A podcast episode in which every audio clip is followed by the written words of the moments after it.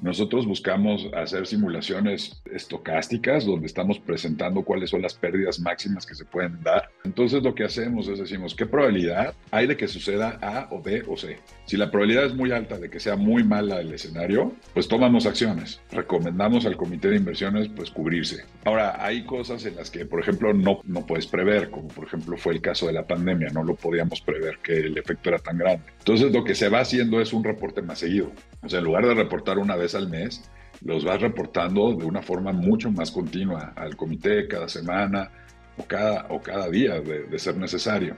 ¿La gestión de riesgos te parece algo complicado de entender? No te preocupes. En este podcast nos adentramos en el mundo de los riesgos con reconocidos invitados para que conozcas de manera simple la gestión de riesgos mientras vas haciendo otras cosas. Pirani, hacemos simple la gestión de riesgos. Hola, hola, sean todos bienvenidos y bienvenidas a nuestro podcast Escuela de Gestión de Riesgos de Pirani, el espacio creado especialmente para aprender sobre gestión de riesgos de una manera simple. Si les gusta el contenido que creamos, nos ayudarían demasiado dándole seguir y cinco estrellas si están en Apple Podcast y en Spotify. Y si estás por YouTube, no te olvides de suscribirte a nuestro canal, darle like al video y compartir el episodio para difundir el conocimiento. Recuerden que si están buscando un software de gestión de riesgos que sea simple de usar, pueden visitar nuestra web piranirix.com. En este episodio tenemos un invitado de lujo desde México. Está con nosotros Sergio Atié, quien es Chief Risk Officer en Afore Pro Futuro desde hace siete años. Es ingeniero mecánico eléctrico y cuenta con un MBA en la Universidad Anuak. Tiene más de 30 años de experiencia en el sector financiero y ha recorrido áreas como inversiones, tesorería, y banca de inversión, principalmente en Citi y petróleos mexicanos. Y con esta introducción le damos la bienvenida a Sergio. Sergio, qué gusto tenerte en este espacio. ¿Cómo estás? Muy bien, muchas gracias, Nicole, con el gusto de estar aquí. Sergio, este episodio va a ser buenísimo para todos nuestros oyentes con toda la experiencia que tienes. Vamos a estar hablando justamente del rol que tú tienes ahora como Chief Risk Officer, así que necesitamos que nos vayas ilustrando sobre este tema. Si te parece, arrancamos la entrevista entonces. Encantado. Sergio, cuéntanos, ¿cuáles son las responsabilidades principales de un Chief Risk Officer en una organización? Mira, principalmente a lo que nos dedicamos nosotros es a medir, evaluar y tratar de controlar los riesgos que tenemos eh, en, en, el futuro, ¿no? Para esto, pues nosotros usamos herramientas estadísticas, principalmente sistemas de cómputo que nos ayudan a, a manejar todos estos riesgos. Y eh, eh, pues básicamente lo que, que, tratamos nosotros es de proyectar hacia el futuro qué cosas pudieran pasar malas y darnos una idea de cómo, cómo se comportarían las inversiones ante diferentes entornos, ¿no? Esa es una de las grandes funciones que tenemos en el Departamento de Riesgos y entonces, si nosotros encontramos algo que no nos gusta, pues tenemos que escalarlo y tenemos que platicarlo con nuestros eh, consejeros, con el comité de riesgos que tenemos, con el mismo comité de inversiones. Entonces, es una actividad que, que día a día eh, se está haciendo constantemente y por lo tanto nosotros tenemos eh, que estar muy activos, ¿no? Y conocer muchas cosas que están pasando en el mundo, ¿no? Ya sean temas de noticias importantes, relevantes, riesgos geopolíticos, riesgos financieros, ¿no? Y, y también, pues, ¿por qué no los riesgos operativos, ¿no? Que también siempre nos generan muchos dolores de cabeza a los directores de riesgos de las compañías. Sergio, tú al inicio estás hablando sobre los encargados de medir y evaluar los riesgos. Ahora, me encantaría saber cómo haces esta evaluación y gestionas los riesgos financieros, operativos y estratégicos de una empresa? Sí, mira, básicamente lo, que, lo primero que, se, que, que tenemos que tener pues, muy claro es que hay muchos riesgos. No nada más es uno. O sea, el, el mundo está lleno de cosas que no conocemos y que pueden materializarse. Entonces, eh, normalmente en un área de un fondo de pensiones tenemos un riesgo de inversión, que es todos los riesgos que se originan por hacer mal o, tratar de hacer inversiones que están fuera de los parámetros. Tenemos el, área de riesgos de mercado, que es un área que se encarga de evaluar las métricas de riesgo, ¿no? Como el valor en riesgo, como el CEBAR, como eh, simulaciones estocásticas, etc. Y esto, digo, en, en, español, en palabras muy sencillas, lo que quiere decir es cuáles son los efectos que tienen los riesgos en nuestros portafolios. Luego tenemos un área muy importante que es la de riesgo de liquidez. Aquí es importante entender que nosotros nos podemos quedar sin liquidez. Una empresa se puede quedar sin liquidez por tener que atender un riesgo que no estaban viendo, ¿no? Dado que una inversión se pone ilíquida, que ya no tienen dinero, ya no tienen flujo de caja, etcétera, ¿no? Nosotros, en el caso de los fondos de pensiones, el riesgo de liquidez se materializaría en caso de que hubiera llamadas de margen en derivados muy grandes y tuviéramos que nosotros ir y cumplir esos, esas llamadas de margen. Luego también está el riesgo de crédito, ¿no? Que es otro riesgo muy grande, que es evaluar a las contrapartes, evaluar a, los emisores, a las personas que eh, tienen, más bien a las contrapartes, a las compañías que tienen una, una actividad con nosotros y entonces ahí lo que queremos nosotros es que siempre sean buenas contrapartes, que sean cumplidos, que quieran, que quieran este, cumplir con sus obligaciones, que tengan una buena experiencia y sobre todo, pues cuando entramos a proyectos de inversión o cosas muy grandes, también entender eh, cuáles son los riesgos que pudiera llevarse a cabo, eh, que pudieran suceder y que nos, nos, de alguna forma nos impidieran continuar con el proyecto. En el área de crédito, nosotros la tenemos dividida en dos partes, los créditos que están al corriente, que son créditos muy, eh, ¿cómo se llama? Que, están sólidos, que, funcionan bien, y los que son en problemados, donde tenemos que ir a buscar cómo reestructurarlos, cómo cobrar, etcétera, ¿no? Entonces, esos, digamos, son las cuatro áreas más grandes. El área operativa de riesgo operativo se maneja junto con el área de cumplimiento, en donde nosotros, pues, lo que tratamos de hacer es buscar la forma más eh, exacta de llevar a cabo las operaciones y tratar de tener el menos, la, menor interacción humana en los sistemas, ¿no? de tal suerte que pues, nos podamos dar cuenta rápidamente que hubo un error. Entonces, el riesgo operativo siempre está muy mitigado si el sistema que operas es muy bueno. El riesgo operativo siempre está muy mitigado si las personas que, que, que están en la operación conocen todos los procedimientos y los procesos. Y también se mitiga mucho cuando las personas que entran al, al, al proceso de inversión o al proceso de riesgos tienen un, un, una curva de aprendizaje y un, y un entrenamiento adecuado, ¿no? porque también poner gente que no conoce todavía bien las operaciones, pues puede generar temas. Y está el riesgo cibernético, ¿no? El riesgo de ataques de hackers, de gente que, que quiere vulnerar nuestras, eh, nuestros firewalls, en todo lo que tenemos nosotros para evitar ataques cibernéticos y cuidar la información de nuestros clientes. Y ese, bueno, es un comité, ¿no? No es directamente mi responsabilidad, sino yo formo parte de un comité en donde estamos nosotros eh, siempre atentos de que pueda haber un ataque que pueda, que pueda trascender nuestras, nuestras defensas y entonces tenemos implementados pues muchos eh, mecanismos para poder eh, solucionar los problemas, ya sea de escalamiento hacia autoridades, escalamiento hacia nuestros propios órganos de gobierno y también por el otro lado pues pues apagar sistemas, tener backups, tener eh, sitios alternos, etcétera, ¿no? Y también están los riesgos que son imponderables, como la pandemia, ¿no? Que la acabamos de vivir. Entonces, esos, esos riesgos, pues, lo que tenemos que hacer es garantizar la operación vía remota. Entonces, lo que hacemos nosotros es que hacemos bastantes eh, eh, simulacros donde tenemos la necesidad de, de, de, de buscar diferentes escenarios para que la gente sepa cómo reaccionar. Entonces, eso es un poquito en, grandes rasgos lo que, hace, lo que hacemos nosotros, ¿no? imponderables serían como los riesgos emergentes que aparecen, ¿es lo mismo? ¿O estamos hablando es que hay, sí, hay, hay, o sea, yo, yo, te podría decir que casi todos los riesgos tienen un componente de incertidumbre que no estás muy consciente que, que van a suceder. O sea, por ejemplo, te, te, voy a poner, te voy a poner un ejemplo. Eh, el, el, tema de la pandemia fue un riesgo que se fue desarrollando. O sea, sabíamos que había infecciones, sabíamos que iba a crecer, pero no sabíamos cuál era el alcance, ¿no? Entonces, ese, ese alcance es el que es imponderable. Entonces, eso tiene muchos, eh, digamos que tiene como muchos tentáculos, es como un pulpo que se va extendiendo y va tocando diferentes, diferentes temas.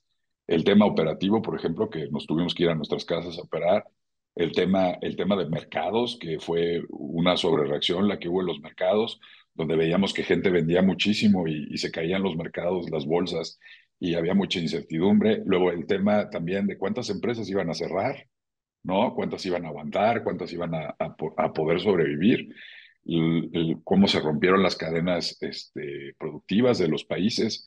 Entonces hubo, hubo muchas cosas que se derivaron de un solo fenómeno, ¿no?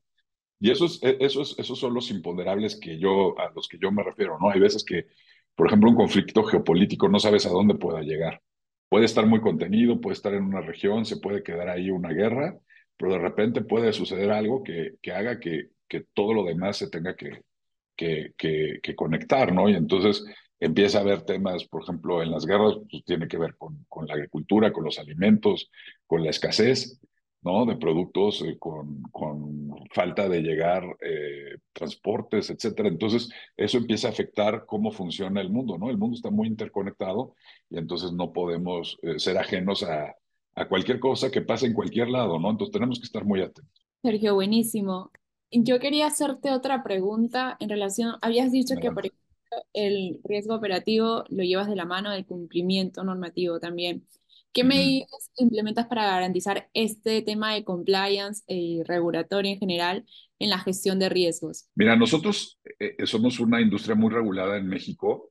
Tenemos una, una autoridad que es eh, realmente muy, muy metida en todos los temas en general y ellos generan mucha regulación. Entonces, esta regulación la tenemos que entender nosotros, conocerla muy bien y aplicarla. Entonces, eh, eh, están las dos partes, ¿no? Está la parte de conocerla, de aplicarla y de saber cómo implementarla. Por ejemplo, algún cambio en un sistema, algún cambio en un límite, algún cambio en, algún, eh, en alguna prohibición de algún producto que, que, que, pueda, que pueda surgir en el mercado. Y después, o sea, punto y aparte viene el, el cómo lo vamos a, a cumplir, o sea, qué seguimiento le vamos a dar. Entonces hay un, hay un, hay un comité especial en, en, la, en, el fondo de pensiones donde nosotros le damos seguimiento al cumplimiento de esa regulación.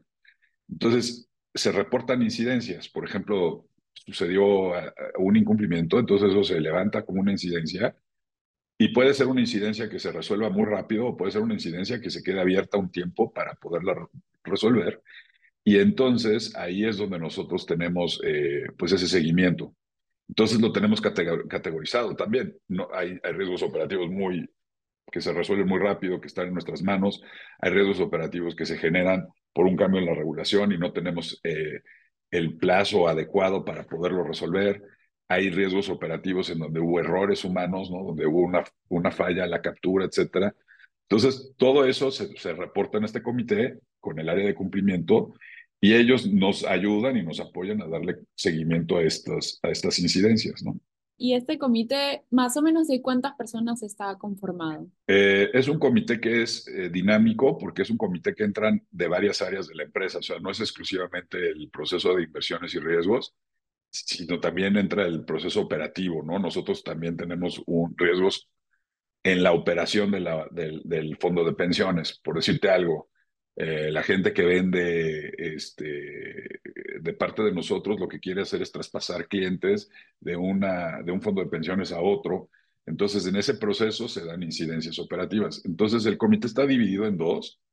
En el, en el, en el comité de, de donde estamos nosotros de riesgos de inversión y financieros debemos de ser unas ocho personas y en el otro comité deben de ser unas 10 personas. Hablemos un poco de cultura de riesgos desde el puesto de un Chief Risk Officer.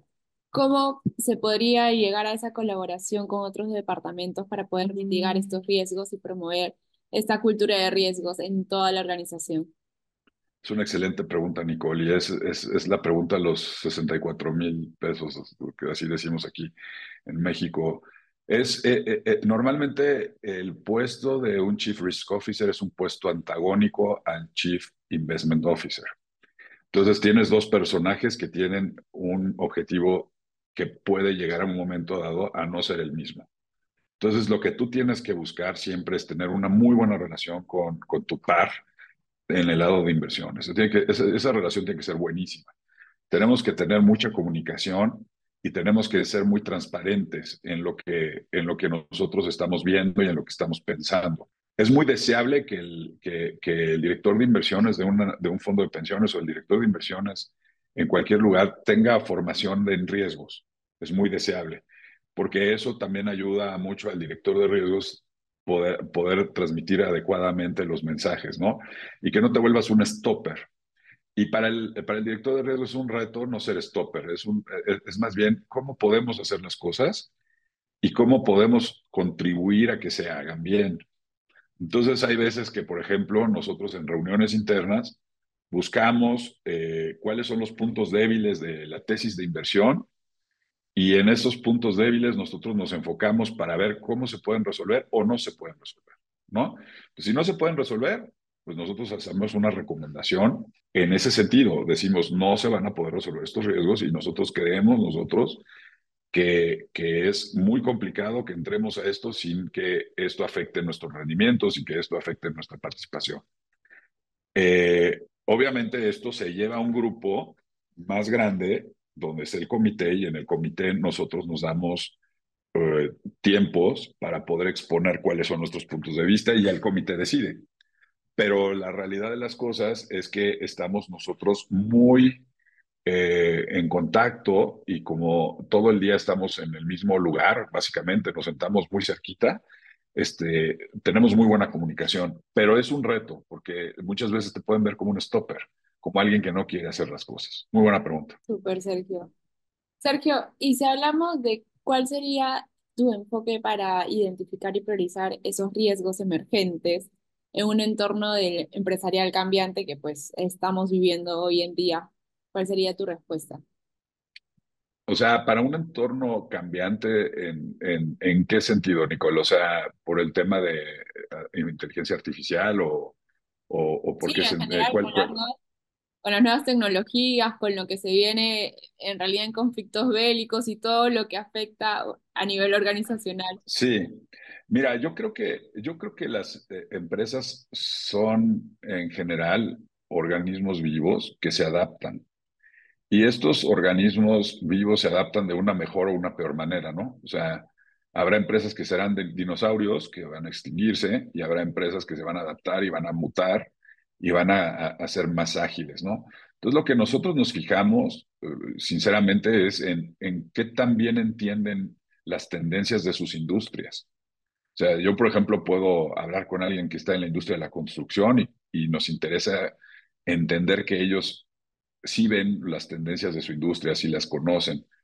Eh, en el caso de un fondo de pensiones, una de las tendencias eh, mundiales es a tener más cantidad de ahorro eh, por parte de los trabajadores.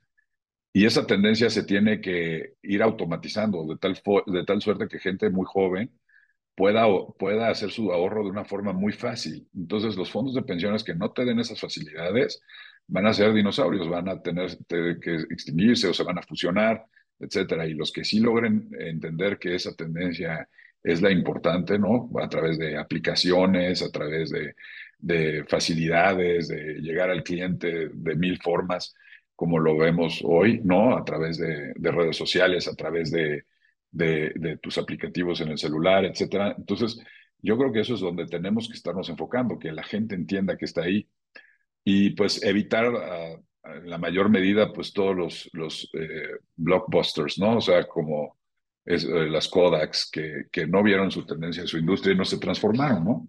Y creo que hoy con el tema de inteligencia artificial, que estamos ahorita apenas empezando, pues ya vemos casos muy claros, ¿no? De empresas de tecnología que se han quedado atrás y que han estado tratando de hacer el catch-up y otras que están muy adelantadas, ¿no? Entonces ahí va a haber, va a haber muchas áreas de, de arbitraje y de oportunidades, pero también va a haber, pues, muchas quiebras de empresas, desafortunadamente.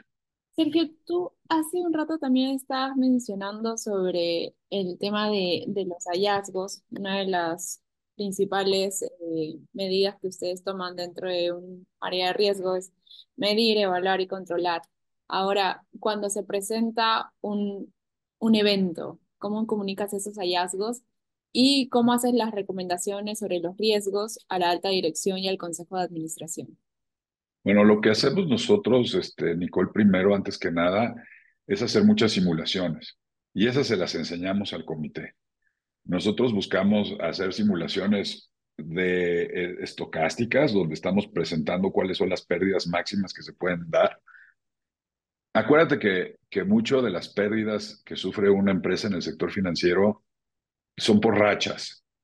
No, no, no, son, no son pérdidas que van en línea recta cayendo, no, se van haciendo rachas, pierdes, pierdes, pierdes, luego se detiene, luego vuelves a perder, perder, perder, luego se detiene, así, ¿no? así se presenta, o sea, se presenta por rachas cuáles son tus peores escenarios. Entonces está, o sea, de entrada, el, el, comité de riesgos está muy enterado de qué es lo que pasa entre diferentes tipos de escenarios.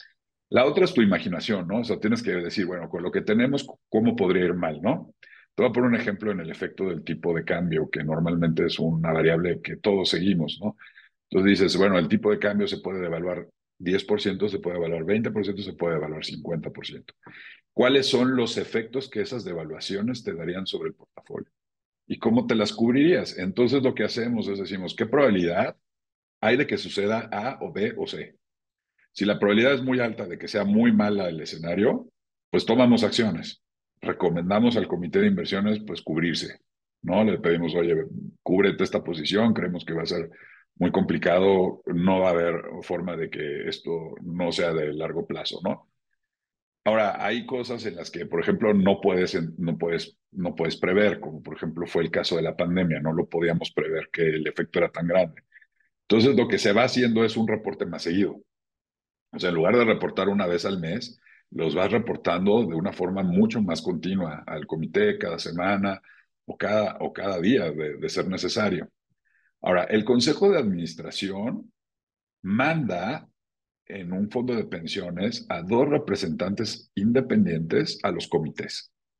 Entonces, el, comité de el Consejo de Administración siempre está enterado, ¿no?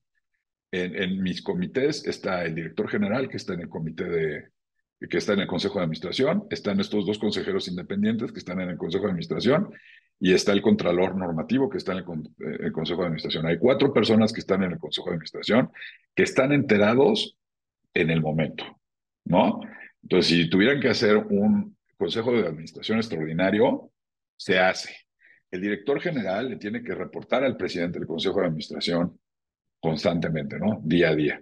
Entonces, hay una comunicación muy, muy, muy este, expedita en, en, nuestro fondo de pensiones. Nosotros lo hacemos de una forma muy rápida y eso es muy bueno. A veces hay organizaciones en donde los consejos de administración están muy lejanos de la operación. No es el caso de nuestro fondo de pensiones. Y eso es una muy buena práctica de gobierno corporativo, Nicole. Simulaciones de pérdidas, reportes más seguidos, para poder ahí estar al tanto. de, Así es. Así es. ¿Qué estrategias utilizas para mantener actualizados los procesos en la gestión de riesgos en respuesta a los cambios del mercado que hemos estado conversando ahora? Mira, eh, eh, primero, antes que nada, nosotros tenemos que conversar con las autoridades. O sea, las autoridades y nosotros tenemos que tener un diálogo constante. Eso sucede en México. Las autoridades son muy abiertas al diálogo, tenemos muy buena relación y podemos platicar muy bien con ellos. Eh, ¿qué, es, ¿Qué es algo que nos preocupa? Pues que la agenda vaya desviada de lo que está sucediendo. Entonces, la agenda de, todo el sector tiene que ir encaminada a cosas que sean importantes. Nosotros tenemos una asociación de fondos de pensiones en México, donde nosotros ahí proponemos la agenda de las cosas que nos preocupan, de las cosas que queremos que, que se lleven de forma gremial hacia la autoridad. Entonces, la autoridad recibe de esta asociación todas las propuestas que nosotros tenemos para adaptarnos a los diferentes cambios que estamos haciendo o que están sucediendo en el mercado. Entonces, la autoridad regresa y, nos, y, tenemos esa comunicación y de ser necesario se adapta la regulación a esos cambios, ¿no? Por ejemplo, te voy, a, poner un ejemplo que hubo hace poquito en México que fue muy, muy, muy bueno y muy determinante. Nosotros teníamos divididas a los fondos de pensiones por edades, pero nada más teníamos cuatro, cuatro fondos. Y lo que quisimos hacer como industria fue expandir estos fondos hacia eh, edades quinquenales, donde cada cinco años hubiera eh, diferentes buckets de personas para diferentes perfiles de riesgo y de rendimiento, ¿no? Entonces, de tal suerte que los más jóvenes tuvieran más riesgo en sus portafolios, pero más rendimiento, y la gente que estaba acercándose a la edad del retiro tuviera menos, menos riesgo, menor rendimiento y que estuviera ya lista para tomar su, su dinero e irse, ¿no? Entonces esto lo que hizo fue como una curva así, como, como, como cóncava hacia abajo, como tipo, tipo parábola, la mitad de una parábola. Este, pero lo que sí eh, nos ayudó mucho es que teníamos que, que, buscar de qué manera podíamos tomar más riesgo al principio. Entonces teníamos que, que, mejorar nuestro régimen de inversión para poder tomar más riesgo. Entonces eso, eso nos ayudó la autoridad y entonces ahora nosotros tenemos inversiones con, con mucho más riesgo para las edades jóvenes, que es cuando tienes que tomar ese riesgo. Eh, y lo cual te ayuda a que cuando te retires tu tasa de, de cambio, de reemplazo, que le llamamos aquí en México, que es el porcentaje del sueldo con el que te vas a jubilar sea muy alto, ¿no? Y obviamente eso fue un gran cambio regulatorio. Otro cambio regulatorio muy importante fue a principios de, de esta administración, donde se aumentaron los, la, la, las tasas de ahorro para, por parte de los trabajadores. Y hoy vamos, tenemos el objetivo de que en México se ahorre el 15% de tu sueldo lo cual va a hacer que pues, la gente que se retire va a tener una mejor tasa de reemplazo cuando se jubile. O sea, vamos a tener tasas de reemplazo cercanas al 90, 80%, ¿no? Para, este, para estas generaciones nuevas, ¿no? Para todos los jóvenes. Entonces, esto va a ayudar muchísimo porque pues, va, va a mejorar el nivel de vida de, de los trabajadores en México, ¿no? Entonces, esos son cambios que se han dado, pero que es en conjunto con, con la parte gremial y con la parte regulatoria, ¿no? Y siempre vamos de la mano así. Cuando son cambios que no son tan significativos, Nicole, pues lo hacemos internamente, ¿no? Eso no hay problema. O sea, lo podemos hacer en, en, en nuestro fondo, ¿no? Adaptar el sistema a ciertas cosas, mejorarlo, etcétera, pues eso, eso lo, no necesitamos al regulador y lo podemos hacer sin ningún problema. ¿Cómo haces para evaluar la efectividad de las políticas y también de los procedimientos en la gestión de riesgos? Mira, eh, la, la, evaluación más sencilla es que no haya problemas, ¿no? Esa es la más sencilla, esa es la que cuando dices, no, pues no hay problema, pues está bien, ¿no? Pero puede no haber problemas y se puede estar gestando un problema. Entonces nosotros tenemos que tener una calificación de cumplimiento en donde integremos esto, lo que se está cumpliendo más lo que se debe de cumplir más las cosas que se ven problemáticas. No, esa calificación yo no la asigno, esa me la asigna el área de compliance. ¿no? O sea, ellos me dicen, oye, tú estás cumpliendo con todos tus procesos y todo con un noventa y tantos por ciento. Otra forma es auditorías. Nosotros tenemos que recibir por lo menos dos auditorías, una interna y una externa, todos los años. Este año recibimos tres auditorías. Una auditoría externa de un despacho grande, una auditoría interna y una auditoría de la del regulador. Entonces, esto nos ayuda a entender dónde estamos parados, ¿no? en la visión del regulador y en la visión interna, ¿no? Si tenemos, tenemos muchas observaciones, pues evidentemente eso no va a ser bueno. Gracias a Dios, nosotros no tenemos esa situación, pero tenemos que cuidar mucho nuestros procesos para poder tener estas buenas pues, eh, observaciones de parte de los auditores. Estamos llegando casi al final de este episodio. Me encantaría que nos puedas comentar ¿Cuál es tu papel en la gestión de crisis y en la evaluación de los planes de continuidad de negocios de una empresa? Sí, bueno, como te comentaba, se hizo un grupo que es multidisciplinario dentro de la, del fondo de pensiones. Eh, aquí lo que hacemos es que cada quien tiene un rol muy definido, ¿no? O sea, eh, tenemos al director de finanzas, tenemos al director de operaciones, tenemos al director de recursos humanos, tenemos al director de sistemas, tenemos al director de cumplimiento. Entonces nosotros, que somos un grupo como de seis personas, lo que buscamos es que cada quien tenga un rol bien definido dentro de las cosas, ¿no? Entonces, si por ejemplo eh, tenemos que mandar a la gente al BCP a operar, tenemos que decidir si lo vamos a hacer al BCP físico o los mandamos a su casa, ¿no? Que se opere directamente este, en home office. Eh, a mí me toca mucho pues hablar con el director de inversiones para que bajen el nivel de operación, para que no estén ellos este, pues tomando el volumen que normalmente toman de operaciones, que pudieran ser más o menos son 900 cuando son, hacen muchas operaciones, que se vaya a lo mínimo para que no haya riesgo operativo. También tenemos que, ver si no se necesita un sistema alterno, porque a veces nosotros tenemos que usar nuestro backup. Entonces, saldría yo del sistema actual que tenemos hoy en, nuestra, en nuestros servidores y buscaríamos entrar a un servidor externo, un backup. Y eso también es, eh, eh, tiene muchas implicaciones porque tienes que suspender la operación por lo menos una media hora. Entonces, también eh, todos estos avisos, buscar los call trees, ¿no? O sea, cuando tú hablas con una persona, ellos tienen que hablarle otras dos, etcétera, para que pues todo el mundo sepa que estamos en una contingencia. El área de operaciones igual, o sea, buscar que las personas de ventas no estén eh, transaccionando en cierto momento. Si es un ataque cibernético, pues hay ciertos protocolos. Si es un ataque, este, ¿cómo se llama? Si no es un ataque, si no es una contingencia, un, un tema localizado en cierta área, ¿no? Por ejemplo, un incendio en un, en un centro de trabajo, cosas así, pues son cosas muy localizadas.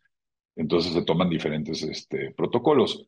Entonces, por ejemplo, aquí en México, que tiembla mucho, pues eso es una de las cosas que siempre estamos contemplando, ¿no? ¿Qué vamos a hacer en caso de que haya un terremoto o una situación? Entonces, siempre estamos buscando eh, tener pues, los protocolos adecuados y cuál es la función de cada quien dentro de este grupo, ¿no? Entonces, el director de finanzas, por ejemplo, tiene que hacer todas las notas al consejo y, al director general, etcétera. Tenemos que, tenemos así como muy organizado quién es, cada quien tiene, qué rol tiene cada quien. Y antes de terminar, me encantaría hacerte esta pregunta que creo que todos nuestros oyentes quieren saber la respuesta. ¿Qué habilidades y experiencias consideras que son fundamentales para el éxito de un Chief Officer en la actualidad? Bueno, a todos los muchachos eh, que quieren entrar al área de riesgos, creo que es un, es, es, es eh, yo siempre hago el, el símil con la medicina, ¿no? O sea, quieres entrar al área más complicada, al área más avanzada, al área con mejor tendencia y donde vas a entender todo. Entonces, es, es, es una carrera muy bonita entrar al área de riesgos. Yo entré al área de riesgos cuando fue mi primer trabajo, fue lo primero que hice y, me abrió muchísimo el panorama de las cosas y las habilidades que es de tener. Cada quien tiene sus propias habilidades. Yo no te podría decir que todos tenemos las mismas habilidades, pero evidentemente necesitas, pues te, necesitan gustar las matemáticas, sin duda, te necesitan gustar las, las, ciencias computacionales, ¿no? Saber programar, saber entender cómo funciona un sistema, necesitas entender de procesos, necesitas entender también de los mercados financieros, porque es muy importante que sí sepas de los mercados financieros.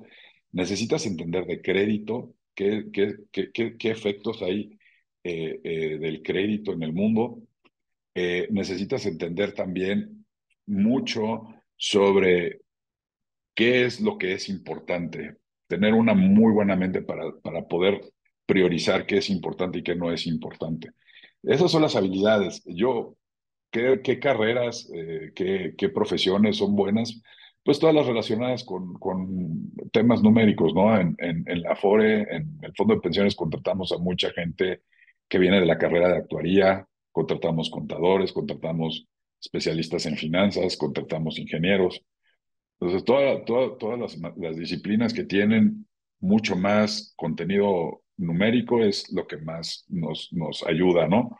Pero también tenemos que tener gente con habilidades de análisis, gente con capacidad de negociación. por ejemplo, toda la gente que está involucrada en recuperar carteras que están en problemadas necesitan tener esa, esa habilidad, ¿no? De poder hablar con la gente, de tener, eh, de ser este, sociables, de, de, de ser negociadores, de no, no, de no, no ser personas que, que, que, no puedan controlar sus emociones, deben de controlarlas, deben de ser muy fríos al analizar los temas. Entonces, como ves, es enorme, ¿no? Lo que tienes que hacer, pero es una de las carreras más bonitas que puede haber para un financiero. Super, Sergio. Muchísimas gracias por este tiempo. Qué bueno ha sido tenerte en este espacio. Sergio, cuéntanos eh, cómo te podemos encontrar en LinkedIn y tal vez todas esas personas que nos están escuchando y quieran entablar una conversación contigo. Sí, claro, encantado. Miren, yo estoy abierto a contestar en LinkedIn. Estoy eh, con mi nombre, Sergio Atie, a de alto, T de Tomás, H que es muda y latina, E de Eduardo, Atie. Y esa, y esa, este, ahí me pueden localizar, ahí tengo mi correo electrónico y me pueden mandar mensajes por inbox y yo encantado de contestarles sus preguntas, sus inquietudes y ojalá mucha gente en Latinoamérica quiera venirse a México a trabajar, que puede ser una gran experiencia para todos. Así sea, Sergio. Pues muchísimas gracias nuevamente por estar en este episodio con nosotros. Gracias por compartir tus conocimientos. Creo que nos llevamos muchísimas enseñanzas de los que nos has dicho de tu amplia experiencia. Espero tenerte en otro próximo episodio para hablar otro tema relacionado al mundo de la gestión de riesgos. Y nada. Claro que sí, Nicole. Sería un honor. Te lo agradezco muchísimo. Gracias. Conmigo será hasta un próximo episodio. Nos vemos. Adiós.